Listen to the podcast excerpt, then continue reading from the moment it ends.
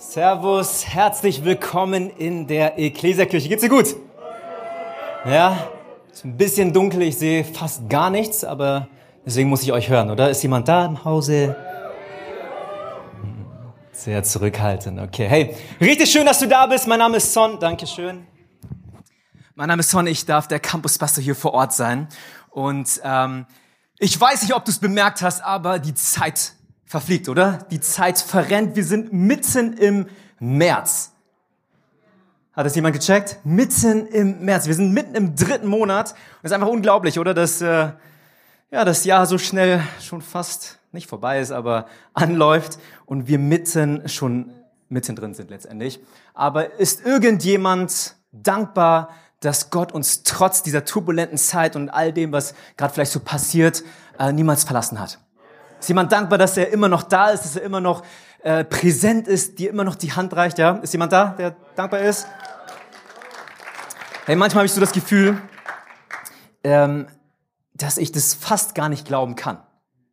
Oder dass, dass es manchmal viel zu gut ist, um, um wahr zu sein und dennoch ist es wahr und deswegen ist es so gut, oder? Denn mit Jesus unterwegs zu sein bedeutet eben nicht einfach nur zu sagen, okay, äh, ich muss perfekt sein, ich muss alles auf der Reihe haben und so weiter.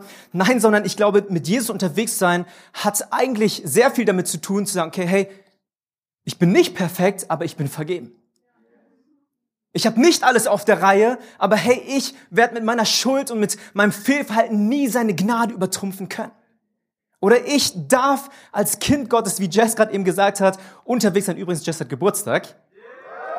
Happy Birthday an der Stelle. Wir singen später, oder? Hey, mit Jesus unterwegs zu sein, jetzt kommt die Brücke wieder, mit Jesus unterwegs zu sein, ist, glaube ich, unglaublich atemberaubend. Und das ist, was wir als Kirche, oder das ist der Nenner, auf dem wir als Kirche stehen. Ich weiß nicht, mit welcher Erwartung du heute hineingekommen bist, ob du zum allerersten Mal hier bist oder nicht, aber falls du das allererste Mal hier bist, lass mich dir sagen, wir als Kirche wollen nichts von dir, wir wünschen uns etwas, helf mir, für dich. Und zwar genau, dass du diesen Jesus erlebst. Dass du erfährst, dass, dass seine Liebe echt ist, dass seine Gnade real ist, dass wenn wir mit ihm unterwegs sind, wir von innen nach außen verändert werden und nicht ein, Verhalten, ein Verhaltenskodex irgendwie auf uns hinauf gepresst wird oder so und wo wir meinen, plötzlich ganz fromm tun zu müssen. Wir dürfen mit Jesus unterwegs sein, in der Gnade, die er bereit hat für jeden Einzelnen von uns. Und das ist, was wir uns als Kirche für dich wünschen, egal wo du stehst in dieser Glaubensreise dass du wagst, diesen nächsten Schritt zu gehen, auf ihn zu und uns mit Kühnheit sagst, okay, wenn das stimmt, dass du derjenige bist, der du sagst, der du bist, hey, dann möchte ich dir vertrauen. Dann möchte ich dir einen Shot geben, dann möchte ich dir eine Chance geben, ja, dass auch du mein Leben verändern kannst, so wie du das Leben so vieler Menschen in diesem Saal verändert hast. Und das ist wirklich unser Wunsch, wenn du nach Vergebung, nach Wahrheit, nach Liebe, nach Freiheit suchst, und das sind sehr große und grandiose Begriffe jetzt, glaube ich aber trotzdem, dass du in diesem Jesus fündig wirst. Und deswegen, hey, ich werde dir später nochmal eine Einladung dazu aussprechen. Bevor wir dazu kommen, darf ich beten. Ja, vor der Predigt ist es angebracht. Ich stelle diese Frage immer wieder, aber naja, mal sehen. Vielleicht sagt ja irgendwann mal irgendjemand nein, aber nein. Alright. Jesus, danke für diesen Morgen. Danke, dass wir hier sein dürfen. Danke, dass du es gut meinst mit jeder einzelnen Person.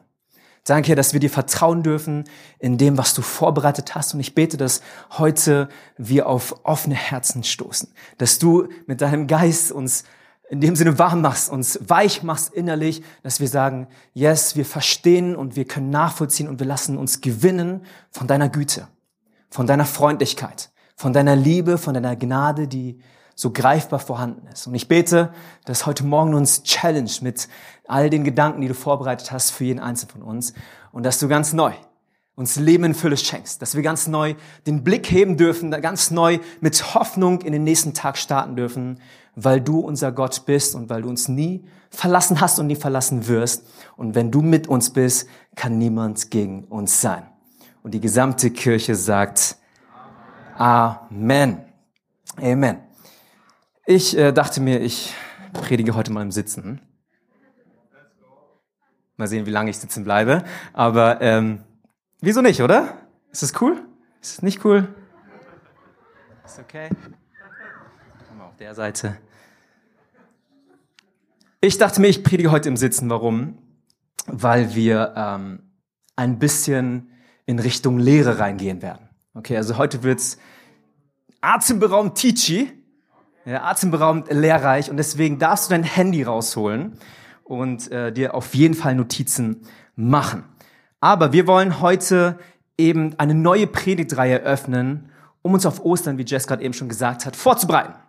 Und dazu tauchen wir in den nächsten Wochen hinweg in äh, die Geschehnisse ein, die die Welt erschüttert und den Kurs der Menschheitsgeschichte für immer verändert hat. Das ist eine Ansage, oder?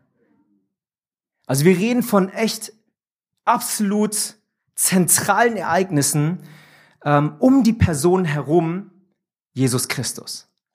Und es geht letztendlich ja um seine Geschichte. Wer hätte das gedacht bei diesem Titel hinter mir? Aber es geht um eine Geschichte, die sehr ungewöhnlich, einzigartig und revolutionär gewesen ist.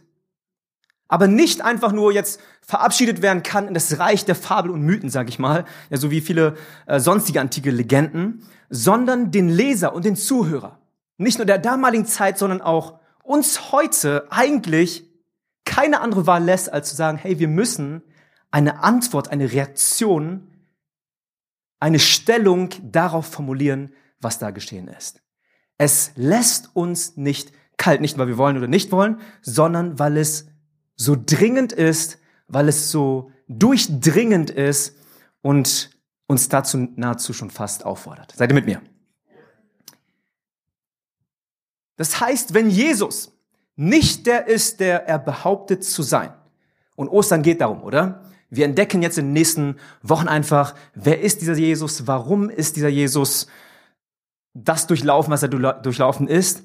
Und wenn er aber nicht derjenige ist, der er behauptet zu sein, dann, ihr Lieben, können wir, glaube ich, unsere sieben Sachen packen, nach Hause gehen, die Veranstaltung hier beenden und sagen, okay, netter Versuch, aber das Christentum letztendlich an den Nagel zu hängen, könnte man sagen. Ähm, denn ich glaube, dann war Jesus nicht einfach nur ein netter Moralprediger. Es geht nicht darum zu, zu, zu verstehen, okay, hey, ob er gute philosophische Gedanken hatte, ob er ein Vordenker seiner Zeit war oder nicht, weil wenn es nicht stimmt, was er sagt in der Gesamtheit, dann reden wir hier von jemandem, der eigentlich geisteskrank war. Jupp, das hat der Pastor gerade gesagt. Dann reden wir von einem Wahnsinnigen, der sich nicht nur selbst in den göttlichen Status erhebt hat, sondern behauptete selber der eine Gott zu sein. Anfang und Ende. König des Universums, Herrscher des Kosmos. Schöpfer dieser Welt. Ich glaube, niemand kann solch eine Aussage treffen, neben vielleicht sehr guten moralischen Ansätzen und die einfach ungelöst ja im Raum stehen lassen, ohne das irgendwie zu beweisen. Ohne das zu legitimieren, ohne dem irgendwie eine Grundlage zu geben. Aber wenn Jesus doch der ist, der er behauptet zu sein, ich glaube dann, wie gesagt, dann dürfen wir jetzt entdecken, ob nicht Belege sich wiederfinden, Nachweise in den Berichten, die über ihn geschrieben worden sind, um ihm die Geschehnisse mit dem Gesagten und dem Angekündigten an Einklang zu bringen. Sehr logisch, oder? Okay. Seid, seid ihr immer noch mit mir? Ich will nicht, dass ihr einschlaft, okay? Okay, aber wenn das der Fall ist, wenn Jesus wirklich der ist, der er ist, dann glaube ich, ist eben seine Geschichte nicht nur einfach eine nette, distanzierte Geschichte mehr irgendwo aus der Antike heraus. Nein, sondern es wird zum zentralen Ereignis der Menschheit und eben dieses Universums, was unsere Geschichte unweigerlich in seine Laufbahn führen wird. So wie die Erde ja um die Sonne kreist und wie der Mond angezogen wird von dem Gravitationslevel der Erde, so wird auch unsere Geschichte plötzlich Teil seiner Geschichte. Und wir wollen uns eben diese Frage stellen mit dem Titel Jesus, seine Geschichte, unsere Geschichte, ob das nicht vielleicht genau der Fall ist, beziehungsweise wir dazu aufgefordert werden, ganz neu darüber nachzudenken, ob wir nicht bereits uns selbst um ihn eigentlich herum kreisen. Der Titel ist angelehnt und inspiriert äh, vom gleichnamigen Buch von Timothy Keller, falls du zu Hause nachlesen möchtest. Ich ermutige dich tatsächlich, tiefer zu graben, dir das Buch zu kaufen. Ähm, wenn du Son 10 eingibst, kriegst du 10 Prozent. Nein, kriegst du nicht. Ähm, aber äh, Jesus, seine Geschichte, unsere Geschichte. Äh, schau es dir an, äh, lad's dir runter oder kauf es dir. Äh, das ist, wo, wo unsere Struktur herkommt für diese Predigtreihe. Okay, wir legen los. Die Frage, mit der wir diese Predigtreihe heute eröffnen, ist also folgende. Und zwar, ist Jesus der Messias? Frag mal deinem Nachbar, ist Jesus der Messias? Ist Jesus der Messias? Ich weiß nicht, was du bisher so alles über ihn gehört hast, ja. Aber die Frage, die sich davor eigentlich stellt, ist, stimmt das, ja, was man eigentlich über ihn sagt? Beziehungsweise die Frage noch weiter vorher ist, was sagt man eigentlich alles über ihn? Oder es gibt in den letzten Jahren immer wieder auch in den säkularen Medien äh, Berichte und äh, Versuche, den Fall Jesus aufzurollen. Ja, der Spiegel hat immer wieder jedes Jahr Ostern meistens irgendwie einen Artikel über Jesus und Weltreligion und so weiter und so fort. Es gibt diverse Meinungen über diese Gestalt, über diese historische Person Jesus wer er ist, was ihn eigentlich ausgemacht hat, äh, ob das stimmt, was er behauptet hat und, oder nicht. Äh, ich glaube, die meisten oder eigentlich äh, ist ein Konsens da, dass es diese historische Person gab, aber die Dimension dahinter, ob er wirklich der Sohn Gottes ist und so weiter, das ist sehr, sehr umstritten. Und wenn du dich noch ein wenig mehr reinlehnst, wirst du merken, da gehen die Meinungen wirklich auseinander. Es herrscht tatsächlich eine gewisse Verwirrung, wenn du so möchtest, ähm, unter den Aussagen zu dieser Person. Etwas, was aber nicht nur heute erst der Fall ist, weil wir, keine Ahnung, äh, äh, so viele Medien und Kanäle und so weiter haben. Nein, sondern was schon damals, als alles noch sehr, sehr, sehr frisch war, absolut ein gigantisches Chaos verursachte innerhalb der jüdischen Gesellschaft. Gerade als das passiert ist mit Jesus, der Kreuzigung und all das, was, was sein Leben davor ausgemacht hatte, da war ein purer Chaos vorhanden unter der Bevölkerung bezogen auf seine Person, seinen Aussagen und das, was er letztendlich verlautet, angekündigt und vermittelt hatte. Und inmitten dieses Trubels hält ein junger Mann namens Markus die Geschehnisse in einem schriftlichen Werk fest. Und mit der gleichen Fragestellung, mit der wir uns heute beschäftigen, und zwar, ist Jesus der Messias, die Ereignisse selbst für sich sprechen zu lassen. Ihm geht es darum zu sagen, okay, hey, ich bringe die Sachen, die passiert sind, in Einklang beziehungsweise in eine gewisse, in einen gewissen roten Faden, so dass wir selbst damit konfrontiert werden, eine Entscheidung zu treffen, ob das stimmt, was er gesagt hat und das, was dann passiert ist. Das Markus-Evangelium, also das Buch der Bibel, woran wir heute schauen werden, ist aber nicht nur ein Bericht über all die Tätigkeiten, sondern eben geht darüber hinaus und lässt uns zurück mit diesem Entscheidungsmoment. Das heißt, wir werden heute anhand eben dieses Evangeliums, dieses Berichtes ein Mindmap erstellen. Eine gedankliche Karte auf gut Deutsch, um einfach in den nächsten Wochen gezielt in Szenen hineinzuzoomen und zu schauen, okay, welche signifikanten Entwicklungen ja, diese Geschichte ähm, angenommen hatte. Jemand gespannt? Okay. Das heißt, wie gesagt, es wird heute atemberaubend, teachy und theologisch. Ähm, aber das ist ja der Schrei unserer Zeit, oder? Schwarzbrot. Naja. Antonio Wall hat letztes Mal was ganz Gutes über Schwarzbrot gesagt. Ne? Es geht eigentlich weniger darum, mehr Wissen anzusammeln. Es geht mehr darum zu sagen, hey, das, was ich weiß, umzusetzen. Okay, Zeitkommentar. Ähm, das heißt, die Frage, mit der wir eben heute ein bisschen reingehen, ist, wer ist Jesus? Und wir öffnen eben den ersten Abschnitt und wir werden sehen, dass, dass Markus drei Abschnitte hat, ähm, mit eben dieser gleichen Frage, wer ist Jesus? Und zweitens dann, wer ist der Messias? Und drittens, wie dieser Messias König wird. Okay, das darfst du dir auf jeden Fall aufschreiben. Wer ist Jesus? Wer ist der Messias? und wie der Messias König wird. Das sind die drei Themen, um die sich äh, die drei Abschnitte eben drehen. Und das Markus-Evangelium beginnt mit einer sehr abrupten Vorstellung die wir in, in diesem ersten Vers des Evangeliums wiederfinden. Und zwar steht dort, dies ist der Anfang des Evangeliums von Jesus Christus, dem Sohn Gottes. Für die meisten jetzt nicht unbedingt atemberaubend gewesen, aber ich will uns ein bisschen herausfordern heute, deswegen sitze ich, deswegen versuchen wir es ein bisschen auf der, ich sag mal, äh, rationalen Ebene anzukurbeln. Es gibt so viele Schätze in der Bibel, so viele Querverweise, so viele Verlinkungen. Wir werden heute ein bisschen damit äh, uns, uns äh, auseinandersetzen und reinschauen. Aber es ist unglaublich viel an Tiefe, an Schätzen, die wir ausheben oder die wir heben dürfen aus diesem Buch und besonders aus diesem Evangelium, wo ich sage, wow, das, das sprengt meine Vorstellung. Und äh, wir werden merken, dass wir ganz oft über Sachen hinweglesen und gleichzeitig ähm, aber vielleicht tiefer graben dürfen, weil eben mehr dahinter steckt als das, was wir vielleicht heute nur in unserem Verständnis nachvollziehen können.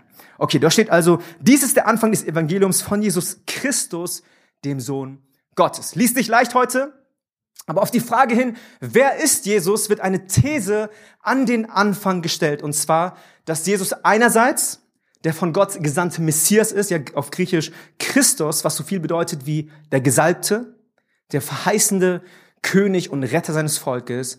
Und andererseits, das ist jetzt das Interessante, gleichzeitig als Sohn Gottes deklariert wird. Genau, kein Wow-Effekt, ne? Weil wir es ja bereits wissen. Weil wir gespoilert sind. Aber das, was uns heute so gewöhnlich und so voll normal und jetzt überhaupt nicht atemberaubend rüberkommt, ist eine äußerst ungewöhnliche Verknüpfung für die traditionelle Vorstellung des damaligen Messias gewesen. Wenn du den normalen Juden damals gefragt hättest, okay, wer ist der Messias, hätte niemand von zehn Leuten ja gesagt, okay, der Messias ist gleichzeitig der Sohn Gottes sondern es hat eine sehr klare Messias-Erwartung vorgeherrscht. Es gab eine klare Vorstellung von diesem Messias, und zwar, dass er jemand ist, und das ist immer wieder auch ein wiederholendes Muster in der jüdischen Religionsgeschichte gewesen, ja. Eine Person, die von Gott auserwählt wird, die gesalbt wird, die meistens ein, ein, ein politische äh, Führungskraft ausge oder dargestellt hat und die dann sein Volk aus der Miserie rettet und führt. Also im übertragenen Sinne irgendwie ein König, ein Herrscher ähm, aus dem davidischen Geschlecht, weil das so ein bisschen eben die Linie ist. Und wenn es dann ganz konkret um, um, um die aktuelle Situation geht, war es, okay, der Messias, der jetzt kommen wird, der Retter unseres Volkes, wird uns was von der römischen Besatzung, ne, die aktuelle Lage, er wird uns von dem befreien. Das ist seine Aufgabe. Das ist das Rollenverständnis, das ist die Erwartung, die jeder hatte, bezogen auf diese Person Messias. Und Markus kündigt gute Nachricht, ja, auf Griechisch Evangelium, über diesen verheißenen Erlöser an, aber verlinkt diesen kommenden Messias mit einem göttlichen Attribut. Und nicht nur, dass er von Gott auserwählt wird, sondern dass er selbst der Sohn Gottes ist. Leute, das war ein Schock für die Leute. Und so beginnt ja dieses Evangelium mit einem Knall, mit, mit einem Wrecking Ball, ja, äh, in die Szene hinein, wo, wo plötzlich jeder erstmal wahrscheinlich sich vor den Kopf gestoßen fühlt und fragt, okay, was meint dieser Berichterstatter eigentlich? Was meint der Autor damit, dass der Messias gleichzeitig auch Sohn Gottes ist. Und dann geht's direkt weiter, Markus 2 bis 4. Wie geschrieben steht im Propheten Jesaja, siehe, ich sende meinen Boten vor dir her, der deinen Weg, den Weg des Herrn bereiten soll. Es ist eine Stimme eines Predigers in der Wüste, bereit den Weg des Herrn, macht seine Pfade eben. So war Johannes in der Wüste, tauft und predigte die Taufe der Buße zur Vergebung der Sünden. Johannes der Täufer wird als prophetischer Bote aus Jesaja in Szene gesetzt. Wird verlinkt mit eben diesem Verweis zum Alten Testament, mit diesem Zitat aus Jesaja. Und er soll den Weg des Herrn vorbereiten. Und in der nächsten Szene kommt direkt Jesus zum Vorschein, oder? Ihr kennt die Stelle, die meisten von euch. Jesus kommt zum Jordanfluss, lässt sich selbst von Johannes taufen. Der Himmel geht auf. Der Geist Gottes kommt auf ihn wie eine Taube herab und eine Stimme ertönt und sie sagt was? Dies ist mein geliebter Sohn, an dem ich wohlgefallen habe. Lesen wir auch gerne einfach drüber hinweg, oder? Nette Szene, cooles Highlight so. Aber ich weiß nicht, ob wir uns der Tragweite bewusst sind. Und zwar in der gesamten Heiligen Schrift, der gesamten damaligen jüdischen Heiligen Schrift, gab es keine einzige, oder gab es nur eine einzige Stelle, wo in einer ähnlichen Parallele von solch einem Ereignis gesprochen wird, beziehungsweise die gleichen Worte für diese Szene benutzt wird. Und zwar geht es um Genesis 1. In Genesis 1 steht dort, und der Geist Gottes schwebte über dem Wasser. Das gleiche Wort, ne, schweben, herabkommen oder flattern, wie eine Taube, wird beim Schöpfungsbericht gebraucht und genutzt und gleichzeitig hier in einem scheinbar sehr signifikanten Ereignis, was wir manchmal nicht so schnell direkt damit verbinden und einordnen, aber gleichzeitig eine Parallele jetzt gezogen wird, um eines deutlich zu machen. Die Schöpfungsgeschichte ist ein Akt der Trinität Gottes. Nicht einfach irgendwas passiert, nein, sondern Gott selbst in seiner Dreieinigkeit, Gott, der von Anfang an da war, sein Geist, der über dem Chaos schwebte, über dem Wasser, oder? Und sein Wort, das Leben erschuf und er sprach, es werde Licht, ähm, wird gleichgesetzt mit dieser Szene der Taufe. Und zwar der Himmel geht auf, eine Stimme ertönt, Gott selbst ist vorhanden, der Vater ist vorhanden, spricht das Wort Gottes, ist plötzlich sichtbar, greifbar, Fleisch geworden, wie an anderen Stellen beschrieben wird. Und der Geist Gottes schwebt genauso in dieser Situation über den Sohn Gottes wie damals. Das heißt, Markus betont bewusst diese Parallele, damit wir verstehen, damit die Leser verstehen, okay, hey, hier ist etwas passiert, was immense Tragweite hat. Wir haben es nicht mit irgendeinem Messias zu tun. Nicht der typische Messias, den du dir vorstellst, der jetzt einfach kommt, die Römer platt macht und Israel in alte glorreiche Zeiten wieder führt. Nein, sondern Gott selbst scheint ins Spiel gekommen zu sein. Timothy Keller schreibt dazu, so wie die Erschaffung der Welt ein Projekt des dreieinigen Gottes war, so ist auch ihre Erlösung, die Rettung und Erneuerung aller Dinge ein Projekt des dreieinigen Gottes. Und dieses Projekt beginnt jetzt mit der Ankunft des Königs. Ist crazy, oder? Ich glaube, wir werden langsam warm. Hoffentlich. Das ist, das ist alles in den ersten drei, vier, fünf Versen mind-blowing, ja, Vorstellungen sprengend für die Leser, für die Hörer mit den traditionellen Verständnissen der damaligen Zeit. Markus beginnt diesen ersten Abschnitt mit einem Knall, mit einer Bombe, die er platzen lässt und die erstmal alle erschüttert und wo jeder sich fragen muss, okay, was meint er eigentlich damit? Und ohne dir die Möglichkeit zu geben, ja, schon viel darüber nachzudenken, untermauert er diese Eingangsthese, indem er eine Parallele auf höchster Ebene zieht. Auf die Frage, wer ist Jesus, sagt er, hey, es ist nicht einfach nur ein, irgendein Messias, sondern es ist der Messias. Es ist der eine Christus, der zugleich Sohn Gottes ist. Und im Folgenden liest du dann in diesem ersten Abschnitt, von Wunderheilungen, Austreibungen und Machtdemonstrationen dieses Messias. Aber was doch sehr verwunderlich ist, ist, dass Jesus jedes Mal zu der gehalten, wiederhergestellten, zu der, zu der ähm, befreiten Person sagt und ihr eindringlich einschärft, nicht die Nachricht über ihn zu verbreiten. Er sagt den Leuten, hey, das, was du hier wahrnimmst, wo, wo du versuchst jetzt dir ein Messias-Bild aufzumalen und damit mich irgendwie in Szene zu setzen und jetzt für dein Marketing, wie auch immer, ja, äh, zu, zu gebrauchen, macht es nicht. denn ich werde noch weitere Bomben, sage ich mal, platzen lassen. Ich bin der Messias, ja, aber nicht der Messias, den du erwartest. Ich bin der Messias, aber nicht der gewöhnliche Messias, den du typischerweise in deinem Kopf hast.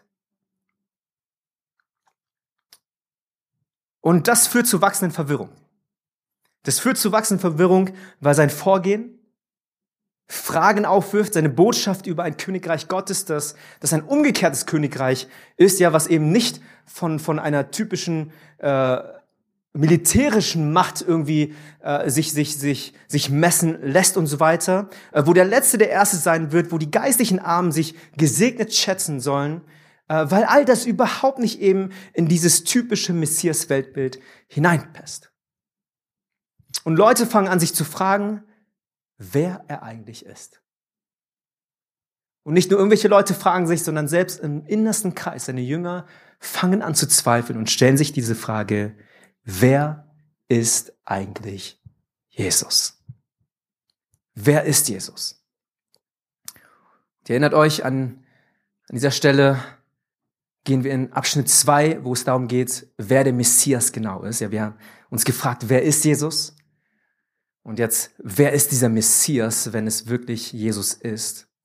An dieser zweiten, in diesem zweiten Abschnitt kommen wir zu einem Wendepunkt.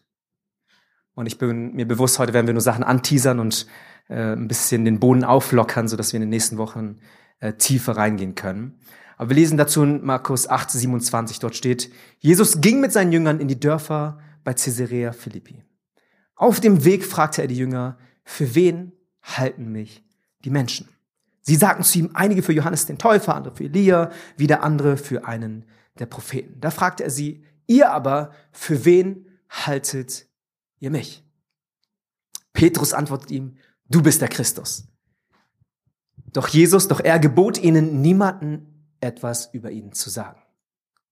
Und dann begann er sie darüber zu belehren, der Menschensohn muss vieles erleiden und von den Ältesten, den Hohepriestern und den Schriftgelehrten verworfen werden. Er muss getötet werden und nach drei Tagen auferstehen. Und er redete mit Freimut darüber. Dann nahm ihn Petrus beiseite und begann, ihn zurechtzuweisen.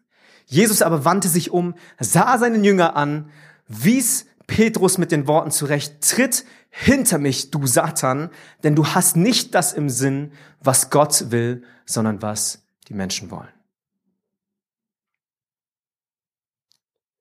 Das ist der Beginn des zweiten Abschnitts. Und abermals beginnt dieser Abschnitt mit einem Knall. Und vielleicht denkst du jetzt, okay, weil er Petrus Satan genannt hat und ihn zurechtgewiesen hat, aber das ist nicht der Knall an der Stelle.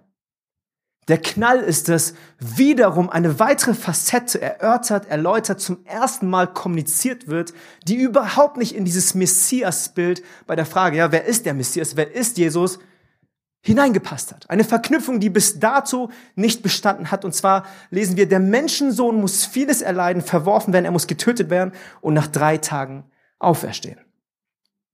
Eine Parallele zum Alten Testament, denn der Menschensohn ist kein neuer Begriff, sondern ein alter, prophetisch gefüllter Titel für den Messias im Buch Daniel. Und es bestätigt einerseits wiederum, ja, eine Aussage von, okay, ja, ich bin der Messias, ich bin der Christus, ich bin der Gesalbte. Aber im gleichen Atemzug verbindet Jesus diese Rolle mit einer Leidensfacette, die sich im Jesaja-Buch auch wiederum wiederfinden lässt. Und zwar mit dem Titel oder mit äh, der Funktion der leidende Knecht Gottes und Mann der Schmerzen. Ich weiß nicht, ob du schon mal darüber gelesen hast. Der leidende Knecht Gottes und Mann der Schmerzen. Noch nie wurde der verheißene Retter abermals mit etwas verknüpft wie Leid. So wie im ersten Abschnitt noch nie der Messias verknüpft worden ist mit diesem göttlichen Attribut, dass er selbst Sohn Gottes ist und das dadurch impliziert, dass er Gott selbst ist, wurde auch noch nie jetzt im zweiten Abschnitt ja diese Verknüpfung bis dazu gebracht, dass der Messias gleichzeitig auch ein leidender Messias ist. Dass er nicht der typische glorreiche Messias ist, der sein Volk befreien wird und der der neue bejubelte Herrscher sein wird für das israelitische Volk und eine Ära lostreten wird und eine Dynastie vielleicht festsetzt und etabliert. Nein, sondern dass er was? Leiden muss? Dass er sterben muss? Dass, dass er verworfen werden muss, um die Erlösung für alle zu erwirken.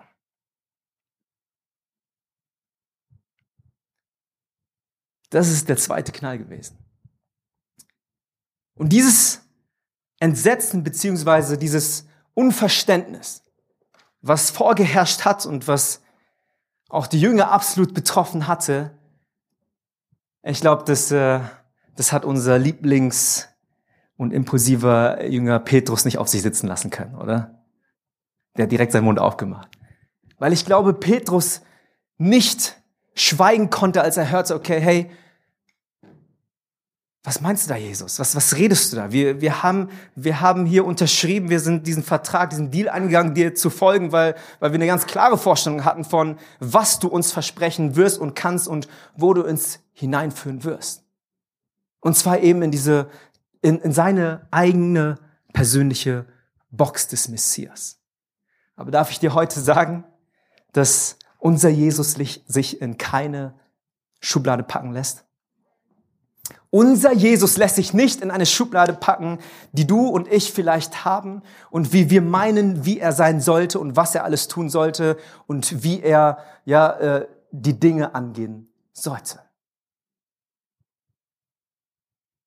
Das, was im ersten Abschnitt passiert mit diesem Knall, mit diesem, mit diesem, mit diesem, mit dieser Bombe, die platzt in unseren Vorstellungen, passiert im zweiten Abschnitt genauso, wie auch dann, wenn wir in den nächsten Wochen mit eintauchen, im dritten Abschnitt. Und vielleicht frage ich mich, ob auch nicht heute eine Bombe platziert wird, wenn ich das so ausdrücken darf, in unseren eigenen Vorstellungen über seine Person.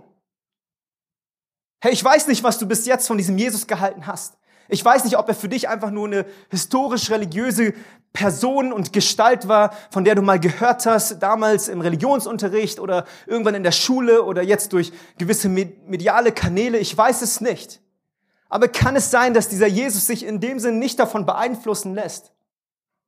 Und dich aber ganz neu herausfordert, vielleicht zu hinterfragen, ob das stimmt. Das, was er über sich selbst gesagt hat und all diese Attribute dich zu einer Entscheidung führen, wo eben deine Geschichte plötzlich Teil seiner Geschichte wird.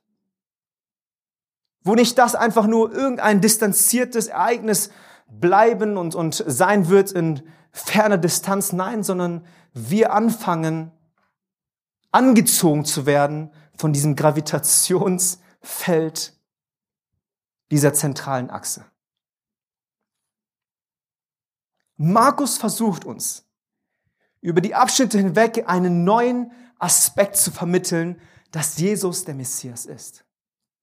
Dass Jesus der Sohn Gottes ist, dass Jesus der Knecht Gottes ist. Und im dritten Abschnitt wirst du merken, dass Jesus noch ein weiteres Attribut dazu nimmt und sagt, ich bin auch das Lamm Gottes, geschlachtet für die Sünden dieser Welt. Jeder Abschnitt beinhaltet einen Knall, bedingt durch die Offenlegung ja einer unerwarteten Facette, gefolgt von einer Parallele aus dem Alten Testament mit einer Szene, wo die Sohnschaft Gottes akustisch ja irgendwie ausgerufen wird. Erstens, der Himmel geht auf, ja, er reißt auf, die Stimme ertönt und es wird gesagt, hey, dies ist mein geliebter Sohn, an dem ich wohlgefallen habe. Im zweiten Abschnitt hast du die, die Verklärung am Berg oder vielleicht erinnert ihr euch im, im Garten Gethsemane. Genau das Gleiche. Plötzlich wird Jesus umhüllt in Herrlichkeit. Äh, eine Wolke, eine Wolke erscheint oder eine Wolke äh, macht sich breit und wieder ertönt eine Stimme und sagt, dies ist mein geliebter Sohn. Tut, was er euch sagt. Und im dritten Abschnitt wiederum die, eine ähnliche Szene. Diesmal nicht der Himmel geht auf, sondern der Himmel verdunkelt sich. Jesus hängt am Kreuz, der Himmel verdunkelt sich, es wird schwarz, es wird finster und nicht Gott schreit, okay, hey, das ist mein geliebter Sohn, nein, sondern ein römischer Hauptmann ruft aus, ein Heide. Wahrlich, das hier ist der Sohn Gottes gewesen. Und du merkst, okay, hey, es gibt ein gewisses Muster in dieser Erzählung. Markus versucht uns darauf aufmerksam zu machen, okay, hey, dieser Jesus ist nicht der, den wir vielleicht im Kopf haben. Dieser Messias ist mehr als wie wir uns ihn vielleicht uns vorstellen können. Und dieser Messias ist gekommen nicht in der herkömmlichen Art und Weise. Nicht mit Trompeten äh, und Posaunen und Geschrei und, und Jubel, nein, sondern in einer Krippe, oder? Absolut ungewöhnlich. Er kommt auf diese Welt, der verheißene König. Nicht in Pracht, nicht in Herrlichkeit, sondern in absoluter Verletzlichkeit. Und dieser Messias, so versucht Jesus seinen Jüngern zu verdeutlichen, ist der ultimative Messias, aber kein politischer Messias. Ein Messias, der nicht den typischen menschlichen Weg ja, verfolgt einer Machtkarriere, sondern Messias ist gekommen, nicht um die Macht zu ergreifen, sondern sie aufzugeben. Der Messias ist gekommen, nicht um zu herrschen, sondern um zu dienen. Der Messias ist gekommen, nicht mit der simplen Bereitschaft, okay, hey, ich, ich, ich bin bereit, ja vielleicht äh, Verluste in Kauf zu nehmen und vielleicht auf dem Weg zu sterben, weil es das vielleicht erfordert oder weil ich, weil es sind einfach schwierige Zeiten und so weiter. Wir haben ein gefährliches Unternehmen hier. Nein, sondern er kommt explizit mit diesem Ziel zu sterben. Explizit mit diesem Ziel, sein Leben aufzugeben, damit wir Leben gewinnen können.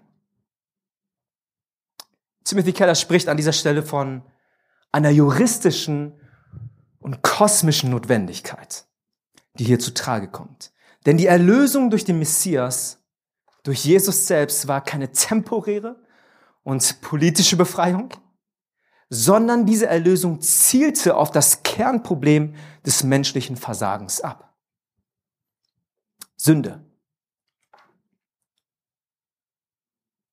Das Verfehlen des eigentlichen Zieles im Plan Gottes und die damit einhergehende Schuld und Scham die uns bis dato von der Gegenwart Gottes trennt, die einen Aufhang vor, aufzog, die Beziehung abbrechen ließ zwischen Himmel und Erde und eine Rebellion gegen Gott entfachte. Dieses Kernproblem konnte nur durch Vergebung erlöst und die Menschheit damit erlöst werden. Das war der einzige Weg, wie wir Freiheit, wie wir leben und wie wir Erlösung erfahren durften. Jesu Leid und Tod war das notwendige Opfer für die Schuldigen, die nicht imstande waren, den selbstverschuldeten Preis zu zahlen. Den hat er selbst in Kauf genommen. Und Gottes Wesen wird an dieser Stelle offenbart, denn ich glaube, er bekämpft eben nicht, wie wir es manchmal tun, Feuer mit Feuer. Jesus kommt nicht, um auf unseren Wegen eine Lösung zu schaffen nicht in der Weite unseres Horizontes ja einen, einen, einen Weg zu bahnen für das, was eigentlich zählt.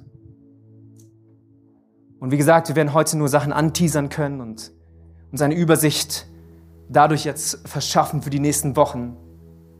Aber auch der zweite Abschnitt endet eben mit einer turbulenten Aussage und einer aufgeworfenen Frage, mit der wir uns heute abschließend beschäftigen werden. Und zwar steht sie in Markus 8,34, dort lesen wir. Und Jesus sprach, wenn mir jemand folgen will, verleugne er sich selbst, nehme sein Kreuz auf sich und folge mir nach. Denn wer sein Leben retten will, erinnert euch, gerade eben hat er gesagt, ich werde mein Leben aufopfern und geben. Denn wer sein Leben retten will, wird es verlieren. Wer aber sein Leben um meinetwillen und um des Evangeliums willen verliert, wird es retten.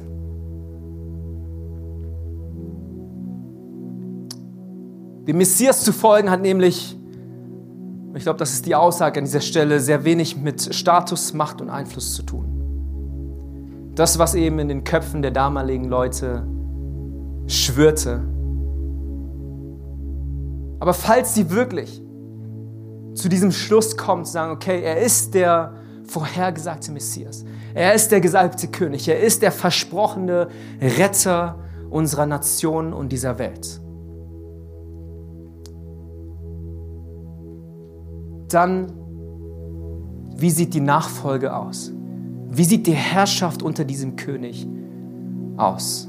Und Jesus beschreibt es eben damit, dass er sagt, Mir zu folgen, ihr Lieben, hat sehr wenig mit all den ne, eigenen Gedanken zu tun, sondern sehr viel mit Sterben. Ha. Klingt erstmal nicht nice. Erstmal nicht irgendwie attraktiv. Dass du sagst, ja, geil, ich bin dabei. Was wir wollen, ist doch genau das, was metaphorisch und symbolisch davor beschrieben worden ist, oder? Wir wollen Leben bekommen. Wir suchen uns Plätze, wir, wir versuchen äh, Karriereleitern zu, zu erklimmen, wir versuchen Dinge zu erreichen, wir versuchen Meilensteine abzuhaken, um was? Um mehr Freiheit zu erleben, finanzielle Freiheit vielleicht, körperliche Freiheit vielleicht. Glücksmomente, denen wir nachjagen und Dinge, die wir füllen in unserem Idealbild und wo wir dann vielleicht Sachen hinterherlaufen, weil wir meinen, okay, sie werden uns Leben geben. Ich will nicht das Leben verlieren, ich will leben, oder? YOLO, du lebst nur einmal. Deswegen reiz es aus. Deswegen reise so viel wie du kannst. Deswegen, deswegen gib dein Geld aus für das, was dich scheinbar befriedigt, das, was dich scheinbar glücklich macht, das, was dich scheinbar voll macht. Dieses Loch füllt in dir. Das ist das, was wir tun, oder? Und ich frage mich, hey, ob uns irgendwas unterscheidet als Christen, als Nachfolger Jesu, oder ob wir auch hier manchmal uns wieder in ein Hamsterrad, frei, Hamsterrad freiwillig zurückbewegen, wo wir meinen, okay, hey, ich werde meinen mein Frieden, meine Freiheit, mein Leben, meine Fülle in den Sachen finden, in dem Einfluss dort, in dem Ansehen hier, in dem Status an der Stelle. Und was wir tun, ist, wir, wir wollen unser Leben retten. Und genau an dieser Stelle platziert Gott, glaube ich, heute in unserem Werdegang, in unserer Entwicklung, in unserer Entdeckungsreise, wer denn dieser Jesus wirklich ist. Wem folgen wir da eigentlich nach? Die gleiche Frage, die sich die Jünger gestellt haben. Hey, wem folgen wir da eigentlich nach? Son, du sagst ein paar komische Aussagen heute Morgen. Stimmt das? Leute, das ist ein, was sagt man, Rendezvous. Der gleichen Frage, das ist Rendezvous? Nee, das heißt anders. Déjà-vu, so. Ein Déjà-vu der Zeitgeschichte. Wir befinden uns an der gleichen Stelle wieder. Mit denselben Aussagen über diese Person, über, über, über das, was es bedeutet, dieser Person Glauben zu schenken, ihr zu folgen, ihr zu vertrauen und sich unter die Herrschaft dieses Messias, dieses Königs, der so ungewöhnlich und so untypisch ist, zu stellen. Und ich frage uns heute, hey, wo stehen wir, ihr Lieben? Was ist unsere Antwort? Was ist unsere Stellung zu dieser Konfrontation? Was ist, wenn, wenn auch heute Jesus uns eben ganz explizit sagt, hey, wer sein Leben retten will, wird es verlieren. Wer aber sein Leben um meinetwillen und um des Evangeliums willen verliert, wird es retten. Was ist, wenn Nachfolge eben wirklich eigentlich so aussieht wie Sterben? Täglich seinen eigenen Willen abzulegen, seine eigenen Bedürfe zurückzustecken und hinten anzustellen. Alles in diesem Sinne weltlich zu verlieren, nicht mehr als wichtig, nicht mehr als Priorität zu betrachten, mit der Hoffnung, was? Dass wir dadurch wirklich gestillt werden. Dass das wahre Leben und das echte Leben wirklich in Jesus und Jesus allein. In diesem untypischen, in diesem sanften, aber doch gewaltlosen Messias zu finden und zu entdecken ist. Das ist die Frage, mit der ich uns heute in den Sonntag entlassen möchte. Wer ist Jesus? Wer ist Jesus für dich? Das ist keine Frage für Leute, die jetzt keine Beziehung mit ihm führen, sondern ich glaube besonders für Leute, die eine Beziehung mit ihm führen. Für uns alle nämlich. Hey, wer ist eigentlich dieser Jesus, dem du folgst? Verstehen wir die Tragweite dahinter? Dass er einiges an Aussagen getroffen hat und dass diese Aussagen uns nicht kalt in dem Sinne lassen und, und wir Pick and Choose machen können von, okay, hey, ich, ich nehme mir die, die, die Trauben und die Kirschen und die sonstigen Leckereien raus aus dem ganzen Gebilde, aber den Rest lasse ich so stehen. Nein, sondern es wird dich unweigerlich dazu führen. Wenn du in dieser Tiefe verstehst, wer Jesus ist, dass du nicht anders kannst, als dich plötzlich um ihn zu drehen. Als angezogen zu werden wie ein natürliches Schwerkraftsfeld. Wer ist Jesus? Wer ist dieser Messias? Und dann diese Abschlussfrage, hey, selbst wenn du noch nicht in der gesamten Breite verstanden hast, wer er ist, kann es sein, dass wir vertrauen dürfen, dass sein Weg ein besserer Weg ist? Dass sein Weg tatsächlich einen Weg geschaffen hat, eine Lösung, die nachhaltig ist, eine Lösung, die ewig ist und nicht nur temporär irgendein kleines nettes Problem oder eine Herausforderung löst? Wenn das wirklich stimmt, dass das, was danach am Kreuz passiert ist, uns heute in eine Position hineinversetzt, wo wir sagen dürfen, hey, mir ist vergeben oder das, was ich eingangs gesagt habe. Ich bin befreit. Ich darf ein Leben führen in Abhängigkeit zu einem guten Gott und nicht in Abhängigkeit zu schlechten Gewohnheiten. Zu meinem eigenen Fehlfallen, zu meinen eigenen Süchten und Abhängigkeiten, zu, zu, zu Dingen, die mich kaputt machen. Kann es sein, dass wenn dieser Gott wirklich existiert, dass auch ich an dieser Stelle ganz praktisch in meinem Alltag neu Vertrauen aussprechen darf? Und vielleicht auch hier meine Knie beuge vor diesem Messias, der doch so untypisch ist. Dieser Messias, der nicht als glorreicher Hühne mit außergewöhnlichem Aussehen auf die Welt kam, sondern absolut ungewöhnlich bzw. sehr menschlich in dieser Gestalt kam, um mir und dir zu dienen, um ein Upside Down, ein umgekehrtes Königreich zu vermitteln. Sagen, hey, gesegnet sind die, glückselig sind die, die arm sind im Geist. Glückselig sind die, die rein sind im Herzen. Glückselig sind die, die, die Gott suchen, denn die, sie werden fündig werden. Glücklich, glückselig sind die, ja gesegnet sind die, die dürsten und hungern nach Gerechtigkeit, die wirklich die Fülle, die, die, diese Lücke, diese Leere im Herzen füllen wollen. Nicht mit irgendwelchen Sachen, nicht mit materialistischen Dingen, nein, sondern mit himmlischen Dingen. Ich weiß, ich habe heute keine konkreten Dinge zu diesem Jesus weiterhin noch ausgeführt, aber das ist mein Appell an uns. Was ist, wenn wir uns ab heute auf eine Reise begeben? in den nächsten sechs Wochen bis hin zu Ostern nicht einfach nur stumpf und alle Jahre wieder in diesem Turnus, ja, Ostern zu feiern, sondern mit diesem Gedanken uns treiben lassen, uns dann orientieren, okay, was ist, wenn Jesus gar nicht der ist, wie ich es mir bis jetzt vorgestellt habe? Was ist, wenn da eine gesamte Dimension noch zu entdecken ist? Eine Facettenreichweite, die ich noch nie so erkannt und gesehen hatte? Was ist, wenn dieser Jesus mir tatsächlich die Hand reicht? Dass auch seine Geschichte meine Geschichte wird. Lade uns ein, aufzustehen. Wir werden kurz diesen Moment einfach nehmen, um eine Reaktion darauf zu geben, auf das Gehörte.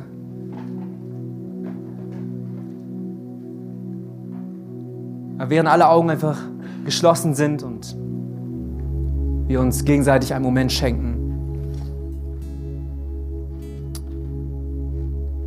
Will ich gerne ein paar Fragen stellen und dann dir eine Möglichkeit geben, dir eine Einladung aussprechen, einfach darauf zu reagieren. Aber vielleicht bist du hier und du sagst, Son, mein, mein Kopf ist am Rattern. Mein Herz ist ein wenig aufgewühlt. Ich bin mir gar nicht mehr so sicher, wo ich hier jetzt eigentlich gelandet bin und wo ich gerade innerlich stehe. Und sagst, hey, die Situation, die die Jünger damals erlebt haben, mit den gleichen Zweifeln, mit den gleichen Fragen, mit den gleichen turbulenten Aussagen, die mich jetzt konfrontieren.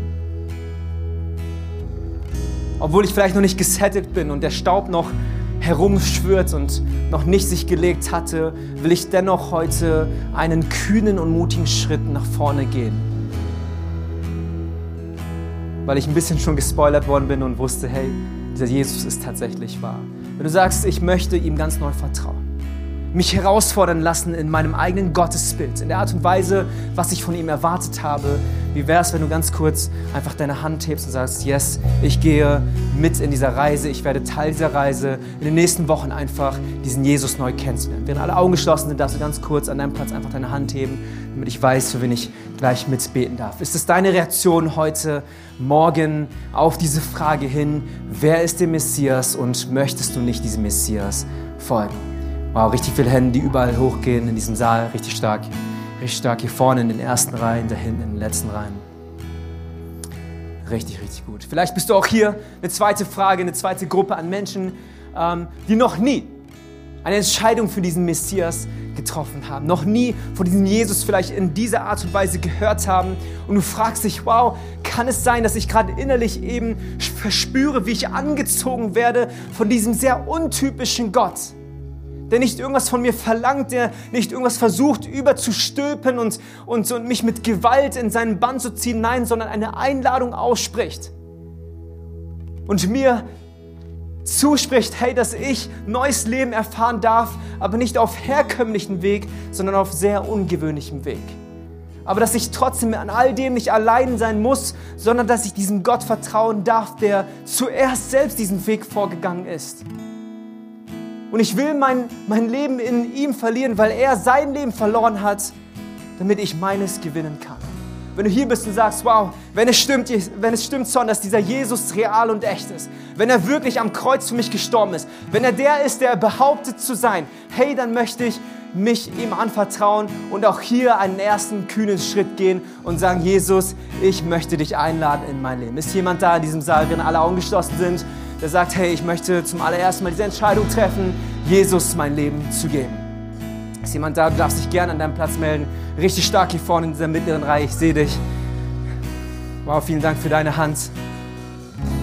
Richtig, richtig gut. Hey, wir werden nochmal einsteigen ins Gebet. Du darfst gerne mit mir dich einfach eins machen, dann steigen wir nochmal in diesen Song ein. Jesus, danke für diesen Morgen. Danke, dass wir einfach intellektuell ein wenig einsteigen durften in all das, was Markus uns versucht zu vermitteln. Und danke, dass es relevant ist für jeden Einzelnen, für uns heute, wie es damals für deine Jünger und für die Menschen damals in der damaligen Zeit relevant und neu aufgeworfen worden ist. Ich bete, dass du heute ein Wunder tust in unserem Herzen dass du dort Glaube schenkst, Jesus, wo vielleicht Glaube versiegt worden ist, dass du neue Hoffnung dort aufsprudeln lässt, Jesus, wo wir in Verzweiflung uns gerade vielleicht befinden. Ich bete, Jesus, dass du uns Gnade schenkst und Gunst, einen Schritt zu gehen, Kühnheit, einen Schritt auf dich zu, weil wir wissen dürfen, mit, dieser, mit diesem Bewusstsein und mit dieser Herzensgewissheit, dass du ein guter Gott bist. Und selbst wenn du untypisch bist, selbst wenn du ungewöhnlich bist, immer noch der Messias bist, der einen ewigen Weg geschaffen hat. Und so bete ich, Jesus, dass du bestätigst, dass du heute unsere Entscheidungen ernst nimmst und nimmst einfach in den nächsten Wochen in diese Reise, dich neu zu entdecken, alte Bilder abzulegen, unsere Vorstellung sprengen zu lassen von dem, wer du wirklich bist, Jesus. Ich bete in deinem Namen, die gesamte Kirche sagt, Amen. Komm mal, lass uns nochmal einsteigen. Darfst Gott die Ehre nochmal geben an dieser Stelle.